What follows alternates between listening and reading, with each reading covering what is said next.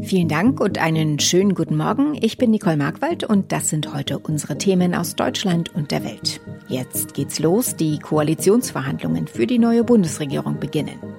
In Brüssel kommen die Staats- und Regierungschefs zum EU-Gipfel zusammen. Und Corona, Fluthilfe, Glücksspiel. Das sind die Themen bei der heute startenden Ministerpräsidentenkonferenz. Nun wird's ernst. Ab heute kommen SPD, Grüne und FDP in Berlin zusammen, um über die Bildung einer gemeinsamen Bundesregierung zu verhandeln. Und das ist ein komplexes Unterfangen. Jede Partei schickt sechs hochrangige Vertreter. Dazu kommen die Leiter der Arbeitsgruppen. 22 von diesen Arbeitsgruppen mit Fachpolitikern sind geplant und sie sind dafür zuständig, die Details auszuarbeiten. Knackpunkt werden wohl vor allem die Finanzen. Jan-Henner Reitze berichtet aus Berlin, bis Weihnachten soll eine Ampelregierung stehen. Das sind noch mehr als zwei Monate, also eine ziemlich lange Zeit. Warum sollen die Koalitionsverhandlungen denn so lange dauern? Allein an der Zahl der Arbeitsgruppen 22 sieht man schon, es wird kompliziert und einerseits die Erwartungen, die von Fridays for Future in Sachen Klimaschutz, Verbraucherschützern in Sachen Energiepreise oder Wirtschaftsexperten in Sachen Finanzierung gestellt werden, sind riesig. Andererseits haben SPD, Grüne und FDP auch selbst einen echten Aufbruch versprochen und das bei teilweise ziemlich gegensätzlichen Positionen.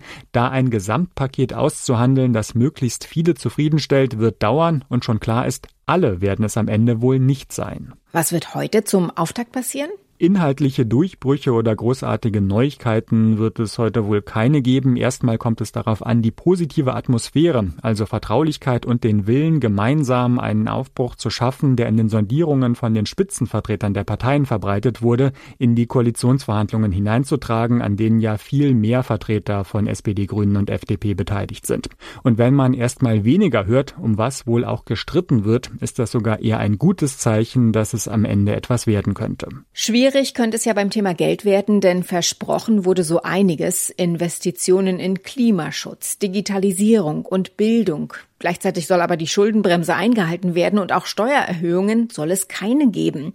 Wie könnte denn das nötige Geld aufgetrieben werden? Die Ampelparteien könnten sich zunutze machen, dass bei der Schuldenbremse nicht mitgerechnet wird, wenn Staatsunternehmen Kredite aufnehmen. Also etwa die Bahn macht neue Schulden, um ins Schienennetz zu investieren. Für andere Bereiche könnten für diesen Zweck sogar neue Gesellschaften gegründet werden. Das wäre eine Art finanzpolitische Trickserei, von der vor allem die FDP überzeugt werden müsste.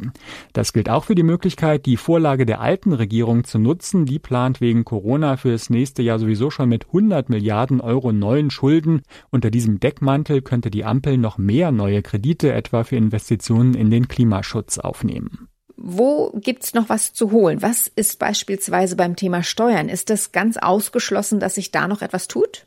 Im Sondierungspapier steht ja, dass sich nur bei Einkommens-, Unternehmens- oder Mehrwertsteuer nichts ändern soll. Die SPD hat schon laut überlegt, dass bei der Erbschaftssteuer ja was möglich wäre. Die zumindest in den Medien schon viel diskutierte Lockerung beim Thema Cannabis könnte in Sachen Einnahmen ins Spiel kommen. Bei legalem Verkauf könnten ja wie bei Zigaretten natürlich Steuern erhoben werden. Auf jeden Fall geschaut wird auch, ob auf der Ausgabenseite etwas gestrichen werden kann, zum Beispiel bei der staatlichen Förderung von Hybridfahrzeugen. Thank you. In Brüssel kommen ab heute die Staats- und Regierungschefs der EU-Staaten zu einem Gipfel zusammen. Bei dem Treffen der Vertreter aus 27 Ländern wird es auch um mögliche Reaktionen auf die steigenden Energiepreise gehen. Dominieren dürfte das Treffen allerdings der Streit über die polnischen Justizreformen und das jüngste Urteil des Verfassungsgerichts in Warschau zum Vorrang von EU-Recht. Sarah Geiserde berichtet aus Brüssel. Sarah, erstmal zu dem Thema, das viele Menschen direkt spüren. Die hohen Energiepreise spiegeln sich natürlich auch in höheren Strom- und Heizkosten. Was könnte die EU dagegen tun? Also einige EU-Länder wie Spanien und Griechenland, die fordern richtig tiefgreifende Maßnahmen auf EU-Ebene. Zum Beispiel, dass gemeinsame Gasvorräte angelegt werden. So soll die EU in Zukunft besser gegen Preisschwankungen gewappnet sein. Das Problem ist aber, andere Länder, wie Deutschland auch, sind kritisch, was diese Ideen angeht. Deshalb können wir da wohl kaum mit konkreten Ergebnissen am Ende des Gipfels rechnen. Wie sieht's beim Streit mit Polen aus? Dabei geht's aktuell vor allem darum, ob EU-Recht Vorrang hat vor vor nationalem Recht. Einige Länder fordern ja da einen harten Kurs gegen Warschau. Wird der denn kommen? Naja, auch da gehen die Meinungen auseinander. Belgien, Luxemburg und die Niederlande fordern in der Tat klare und schnelle Konsequenzen jetzt. Ihre Position ist, wer EU-Recht nicht respektiert und sich daran nicht gebunden fühlt, der darf auch keine Gelder hier aus Brüssel bekommen. Auf der anderen Seite macht sich dann aber unter anderem Kanzlerin Merkel für einen Dialog stark. Warum diese softe Gangart? Da spielt vor allem die Sorge mit, dass äh, Polen bei zu viel Druck einfach wichtige EU-Vorhaben in Zukunft blockieren könnte. Denn bei großen Entscheidungen hat ja jedes EU-Land ein Vetorecht und das kann dann Stillstand bedeuten. Warum ist diese Frage nach dem Vorrang von EU-Recht so wichtig, dass es darum jetzt so einen heftigen Streit gibt? Ja, weil es im Grunde an die Basis der EU geht. Alle EU-Mitgliedsländer haben sich zu den gemeinsamen Werten bekannt, auf gemeinsame Regeln geeinigt, die EU-Verträge unterschrieben. Und wenn jetzt aber EU-Länder anfangen zu sagen, ach, dieses und jenes, das passt uns nicht, da halten wir uns nicht dran, selbst wenn der Europäische Gerichtshof gegen uns urteilt, tja, was bleibt dann noch? Das ist eben super problematisch. Auch auf Schloss Drachenburg in Nordrhein-Westfalen wird heute getagt. Hier kommen die Ministerpräsidenten der Länder zu ihrer Jahreskonferenz zusammen. Besprochen werden unter anderem Corona und die Konsequenzen aus der Hochwasserkatastrophe im Juli. Ina Heidemann berichtet. Gefälschte Corona-Testergebnisse und jetzt, da immer häufiger die 2G-Regel gilt, vor allem gefälschte Impfzertifikate. Dagegen wollen die Länder härter vorgehen. Auch eine Regelung auf Bundesebene dazu ist im Gespräch. In Sachen Hochwasser könnten sich die Länder dafür aussprechen, dass eine Elementarschadenversicherung wieder zur Pflicht für alle Hausbesitzer wird.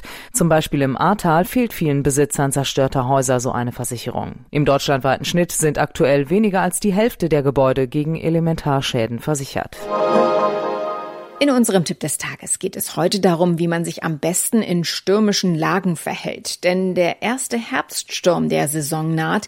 Ignaz ist sein Name und laut deutschem Wetterdienst bringt Ignaz kräftige Böen, teils sogar mit Orkanstärke mit sich. Andreas Friedrich vom deutschen Wetterdienst, woran kann ich denn erkennen, dass es bald richtig stürmt? Ja, gefährlich wird's vor allem, wenn man sieht, es kommen so dunkle Schauer und Gewitterwolken, also wo, wo wirklich äh, hoch auftürmende Wolken dann auf einen zuziehen. Äh, dann muss man in den nächsten Minuten eben ähm, mit äh, Starkregen, mit vielleicht Gewittern rechnen. Und das bedeutet auch, dass dann äh, relativ schnell der Wind enorm zunehmen kann. Es gibt dann diese berühmten Böen bei diesen Gewittern und Schauern und die können kurzzeitig extreme Windspitzen bringen. Also wenn man solche Schauer und Gewitterwolken sieht, dann äh, ist auf jeden Fall höchste Vorsicht äh, angesagt gesagt. Manche müssen ja vor die Tür. Wo sollte ich denn besonders achtsam sein? Ja, wenn man unterwegs ist und es, man ist im Wald und in Waldgebieten unterwegs oder auch exponierte Bäume, die äh, in der Nähe sind, da ist es gefährlich. Da sollte man wirklich immer einen Blick nach oben richten und da können Äste abbrechen, da können sogar mal ganze Bäume umfallen. Das gilt vermutlich auch für alle, die mit dem Auto unterwegs sind, oder? Ja, genau. Mit dem Auto ist es auch gefährlich, denn Bäume können auf Straßen stürzen und im Auto hat man natürlich auch nicht so den Blick dafür, was gerade um einen rum passiert. Da sind leider immer wieder in der Vergangenheit Leute im Auto von Bäumen äh, erschlagen worden und äh, verletzt oder getötet worden. Also das ist schon gefährlich. Da sollte man sehr vorsichtig sein und wenn es möglich ist, eben solche Fahrten dann vermeiden. Wie sieht das generell beim Verkehr aus? Auf was sollte ich mich da gefasst machen? Wenn man heute unterwegs ist, sollte man jetzt auch äh, sich immer informieren über die Verkehrslage. Es kann natürlich natürlich zu Einschränkungen im Straßenverkehr kommen durch äh, eben umgestürzte Bäume, aber auch der Bahnverkehr und der Flugverkehr kann durch diese Sturmlage äh, eben äh, Einschränkungen haben. Es kann zu Verzögerungen kommen. Also hier kann man nur empfehlen, dass man sich vorzeitig informiert, ob äh, das Verkehrsmittel dann auch pünktlich oder überhaupt verkehrt. Und wie bereite ich meinen Garten oder meinen Balkon auf diese Stürme vor? Also auf jeden Fall sollte man heute noch mal schauen, dass man draußen im Garten auf der Terrasse alle losen Gegenstände sichert. Viele haben ja noch ihre ihre sommerlichen äh, Gartenmöbel draußen stehen, weil das äh, kann leicht dann vom Wind äh, an angegriffen werden. Solche Teile können dann äh, sogar umherfliegen, können dann auch Gebäude beschädigen.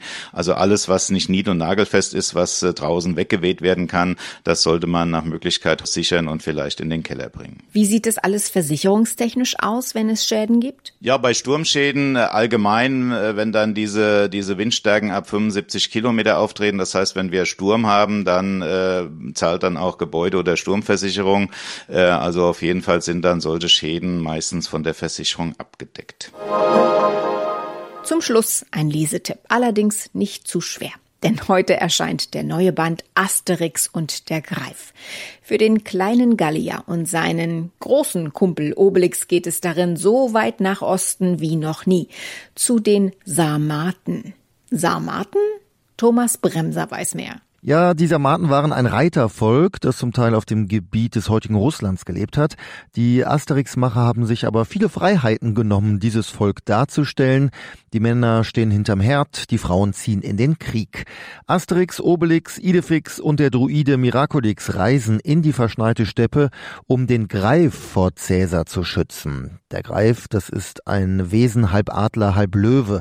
Der 39. Band zeichnet sich natürlich wieder aus durch den typischen Asterix-Humor, Running Gags und interessante Details am Bildrand. 48 Seiten hat das Heft. Soweit das Wichtigste an diesem Donnerstagmorgen. Mein Name ist Nicole Markwald. Ich wünsche einen guten Tag.